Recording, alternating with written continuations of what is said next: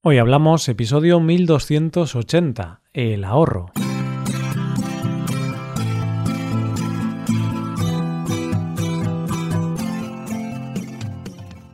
Bienvenido a Hoy Hablamos, el podcast diario para aprender español. Los viernes publicamos dos episodios. En el episodio Premium, Rebe y yo hablamos sobre nuestra experiencia en la universidad. Puedes hacerte suscriptor Premium para escuchar este episodio en nuestra web hoyhablamos.com.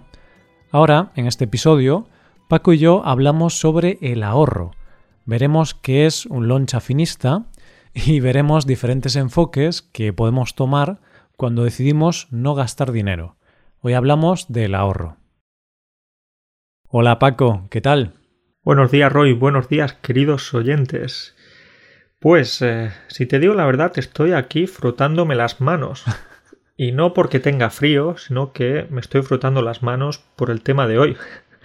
Porque hoy vamos a hablar de dinero, vamos a hablar de finanzas personales. ¿Y por qué te frotas las manos, Paco? Es que el tema de la pasta, el tema de la pasta le interesa a todo el mundo, ¿no? No hablo de la pasta de dientes, hablo de pasta como dinero. Entonces este tema siempre es curioso, cuanto menos. Sí, al final pasamos gran parte de nuestra vida persiguiendo el dinero, ¿no? O, bueno, trabajando para conseguir dinero, porque el dinero nos permite conseguir otras cosas, comida, vivienda, servicios, de todo. Y bueno, Paco, habría que explicar primero la expresión frotarse las manos, ¿no? Porque a lo mejor la gente dice, a ver, ¿qué le pasa a Paco? ¿Tiene una erupción en las manos? ¿Le pican? ¿Por eso se las frota? Hace mucho frío y estoy así calentándomelas. No, no, es, lo que se dice cuando alguien va a hablar de, dinero o está hablando en ese contexto, entonces se frota las manos porque piensa que va a obtener una ganancia muy, muy alta. Hmm, sí, sí, la usamos cuando puedes ganar dinero, pues te frotas las manos, ¿no? Por ejemplo, si estás a punto de cerrar un nuevo cliente que va a traerte muchos ingresos, puedes decir que te frotas las manos porque estás ahí a punto de firmar a ese nuevo cliente que te va a traer muchos ingresos. bueno, he repetido el ejemplo. bueno, y también lo que decíamos antes de la pasta, que la pasta no es pasta de dientes ni es la pasta que nos gusta tanto comer, sino que es una manera más informal de, de referirnos al dinero. Sí, podemos decir dinero, pero de forma coloquial decimos la pasta, ¿no? Aquí estamos por la pasta. Bueno, Paco, lo primero es que yo tengo que confesar que este es un tema que me gusta mucho, me apasionan. Las finanzas personales me apasionan, Paco. Soy, soy un friki de estos temas, me encanta. Sí, antes tú y yo estábamos riéndonos antes de, grabar el episodio. Hemos estado gastando estas bromas típicas que tú también gastas en el episodio, de que eres tacaño, de que, bueno, no te gusta gastar dinero y tal. Pero bueno, que te interesen las finanzas personales no significa que seas tacaño.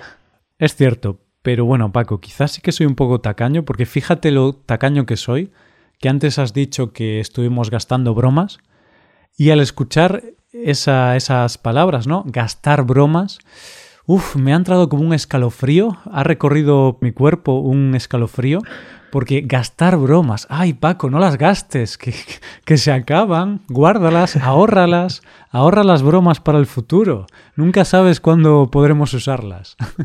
no te gusta entonces la palabra gastar, ni siquiera gastas bromas, no, eres serio. No gasto nada, Paco, hay que ahorrarlo todo. Gastar es una palabra que está prohibida en mi vocabulario.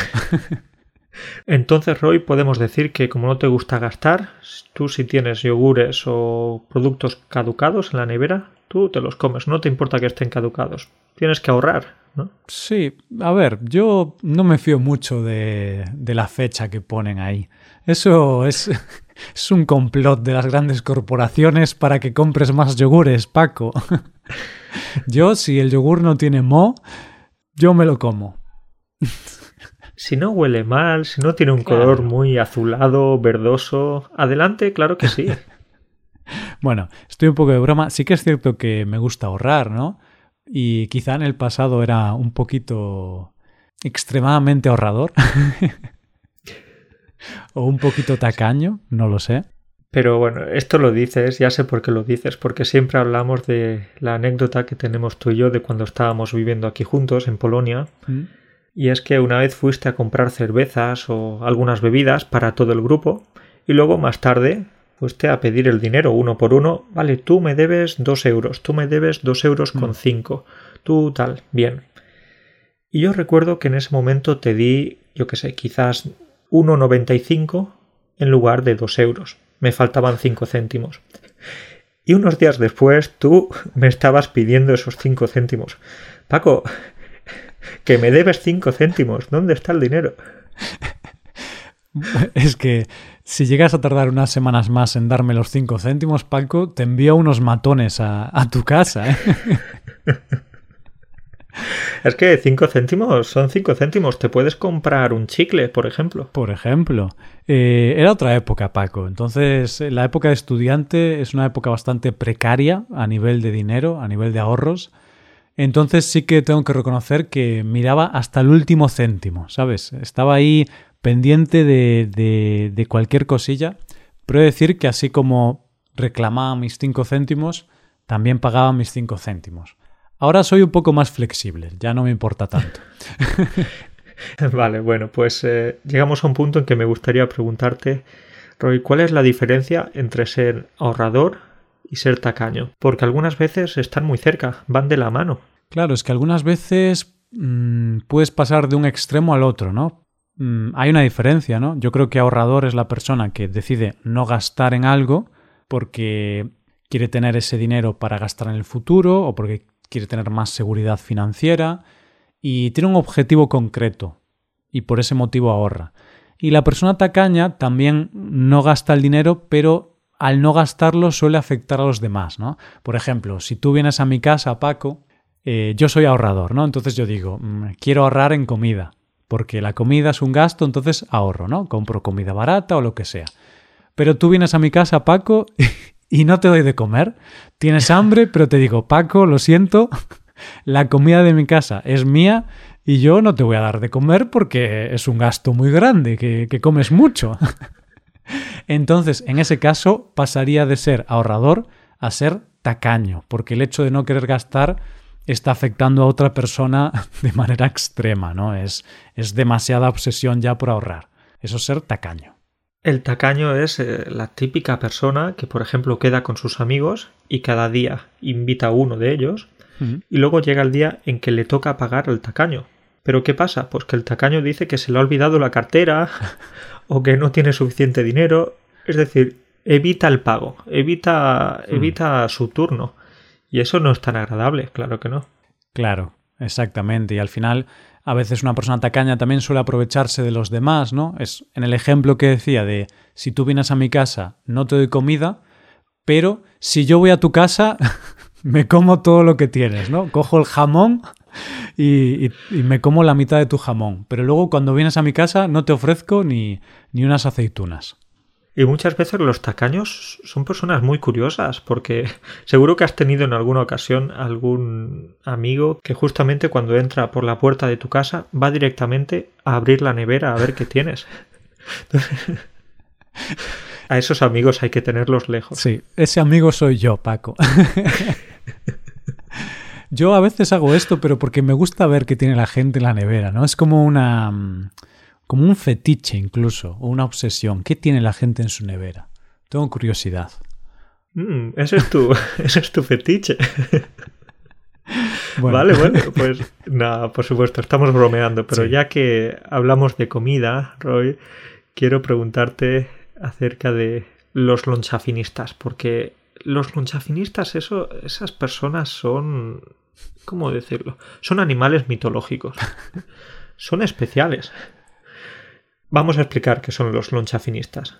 Es un concepto que me gusta mucho porque es una palabra muy guay, lonchafinista.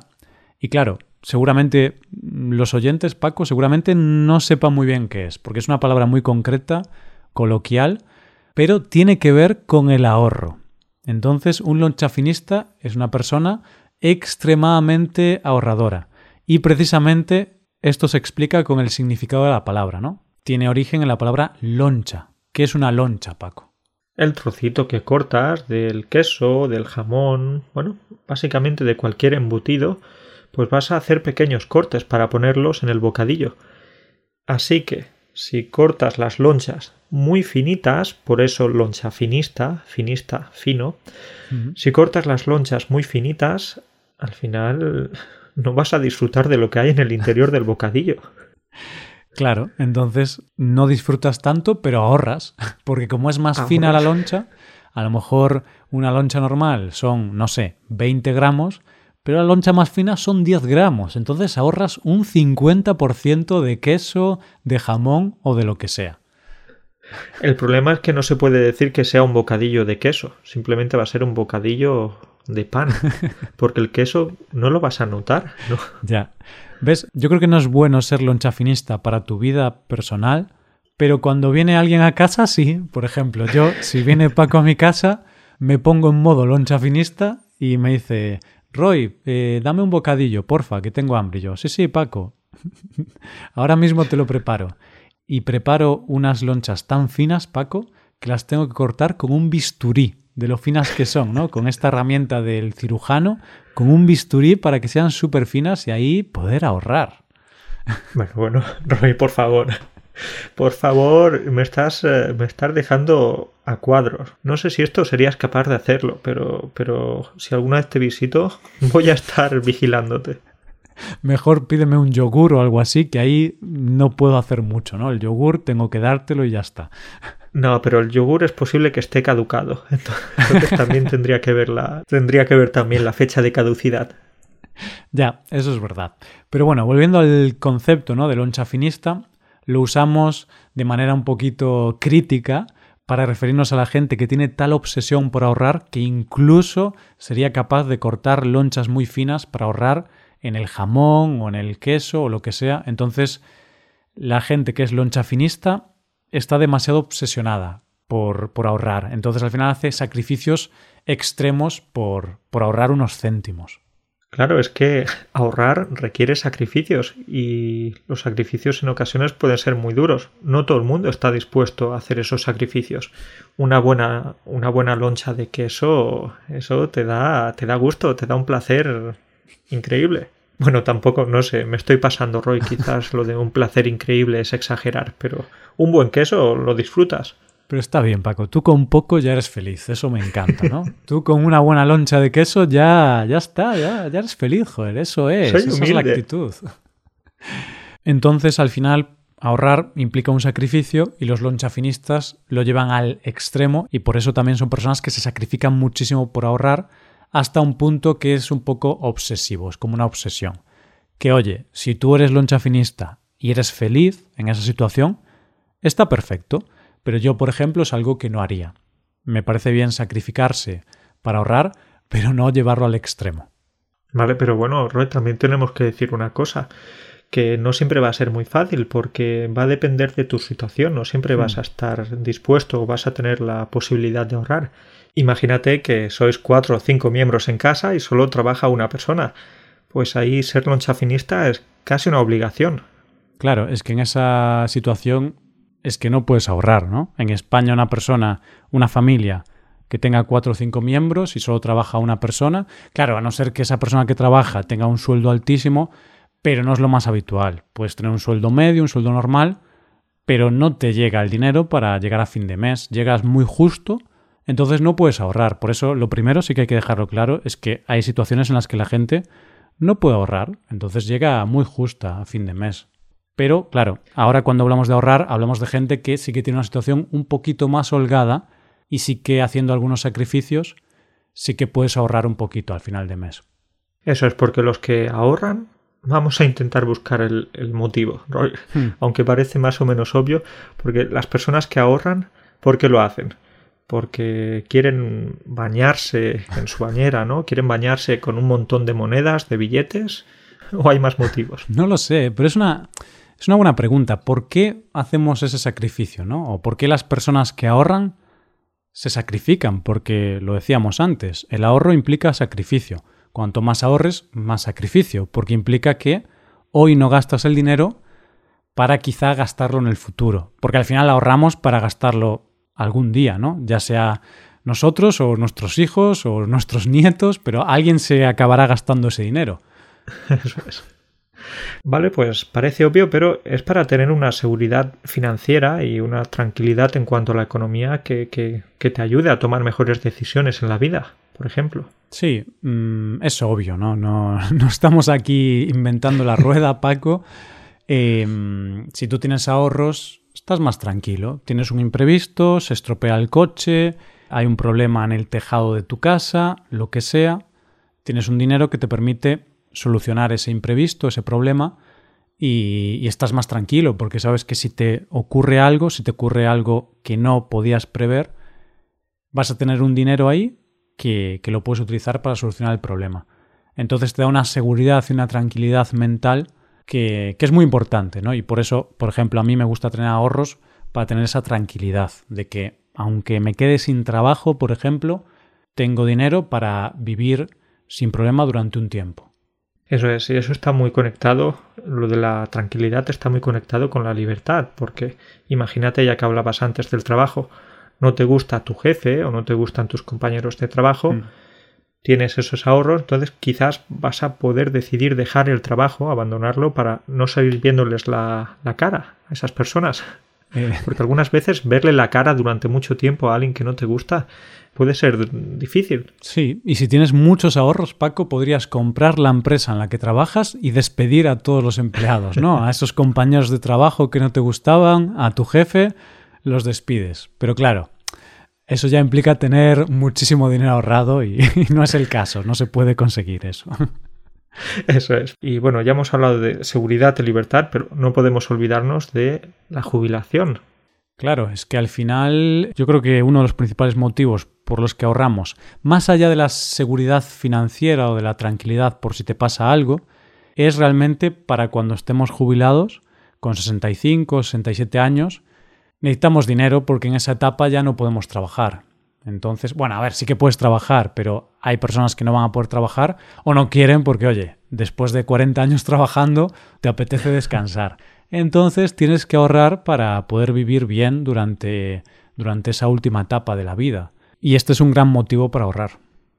Hablar de jubilarse a los 65, a los 67 años, pero hay un movimiento de muchas personas que se quieren jubilar o, planean jubilarse a los 40, 45, 50 años.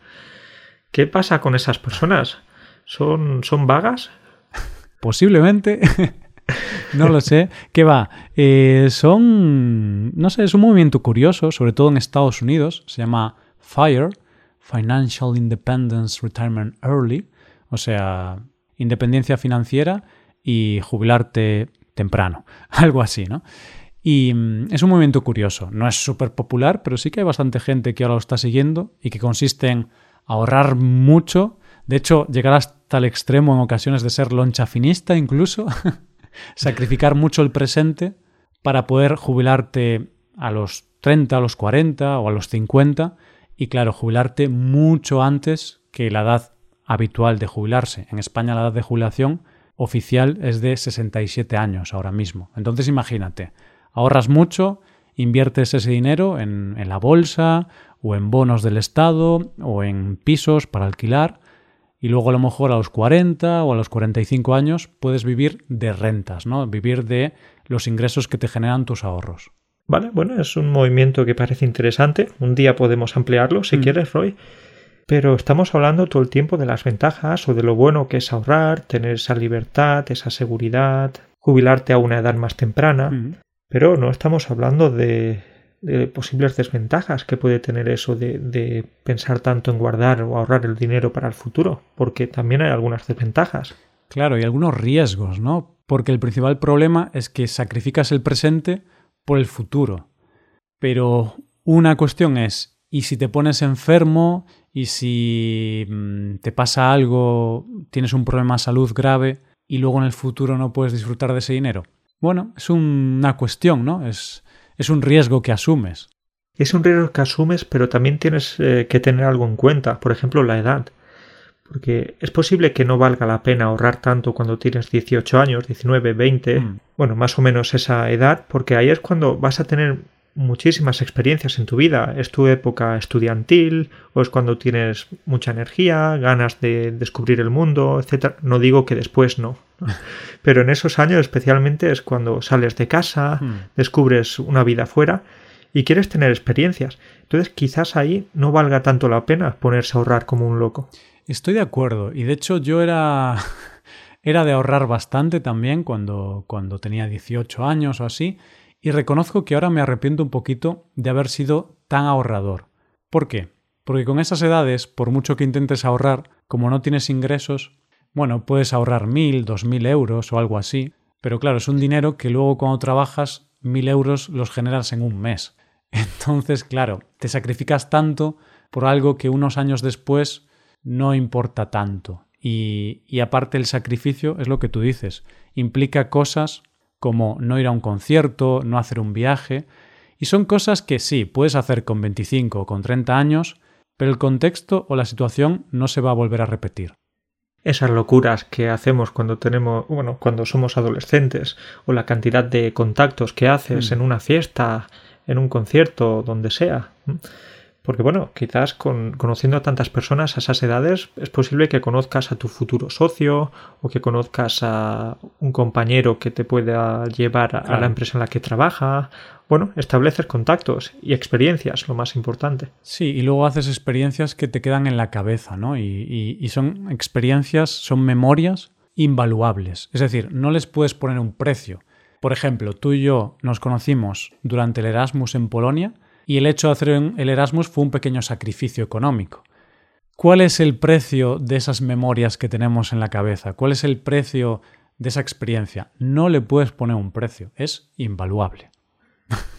Aún hoy, unos cuantos años después, seguimos hablando de esas experiencias, de esos momentos de, bueno, viajando por diferentes lugares, Claro. eh, fiesta, por eso repetía antes tanto la fiesta, porque tú y yo salimos mucho de fiesta, conocimos a muchas personas, hablamos en otro idioma. Hmm.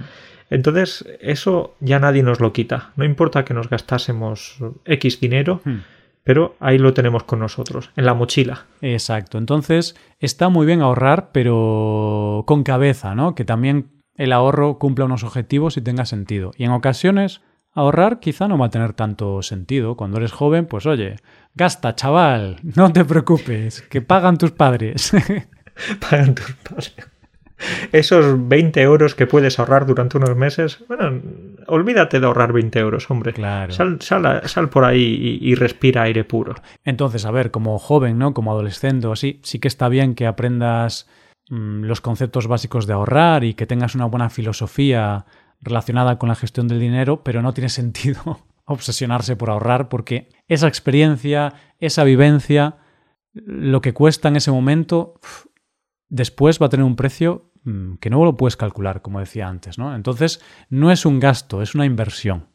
Oh, bueno, Roy, estoy aquí boquiabierto. Qué, qué buena declaración.